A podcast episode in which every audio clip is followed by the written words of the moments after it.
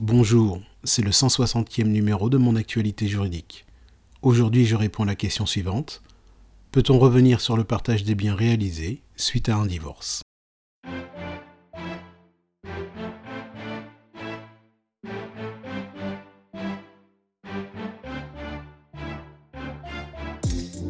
Eh bien la réponse est positive. Il est en effet possible de revenir sur le partage des biens réalisés suite à un divorce. Toutefois, il faut distinguer selon que le partage des biens est intervenu à l'occasion d'un divorce par consentement mutuel ou à l'occasion d'un divorce contentieux. En effet, dans le cas d'un divorce par consentement mutuel, on ne peut revenir sur le partage des biens que si un bien a été omis dans le partage, c'est-à-dire si les époux ont omis de faire figurer un bien commun dans l'état liquidatif du régime matrimonial. Dans une telle circonstance, le bien omis, et uniquement ce bien, peut faire l'objet d'un partage complémentaire. Les époux pourront alors convenir de ce partage. S'il existe un désaccord, toutefois, il faudra saisir le juge aux affaires familiales, qui reste compétent pour liquider la communauté. L'action intentée devant le juge s'appelle alors une action en partage complémentaire.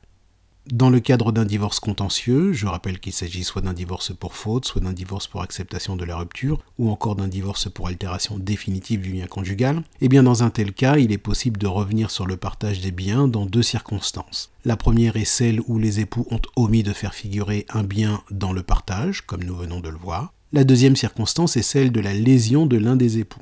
Abordons de suite le cas de la lésion, puisque nous venons d'aborder celui de l'omission d'un bien il y a quelques instants. Au terme de l'article 889 du Code civil, la remise en cause du partage n'est possible que si l'ex-époux a été lésé de plus du quart de la valeur des biens.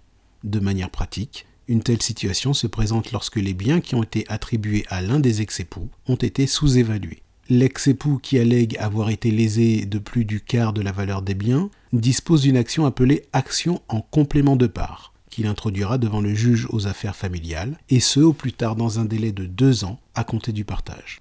Il est à noter que, pour apprécier l'existence ou non de la lésion de l'ex-époux, la valeur des biens à considérer est celle à l'époque du partage et non celle au jour où l'action en complément de part est engagée.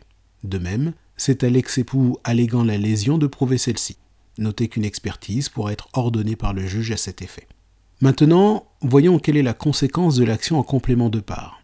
Eh bien, si l'action de l'ex-époux demandeur est couronnée de succès, l'ex-époux défendeur devra verser le complément de part. Toutefois, il pourra choisir entre un versement en nature ou un versement en numéraire.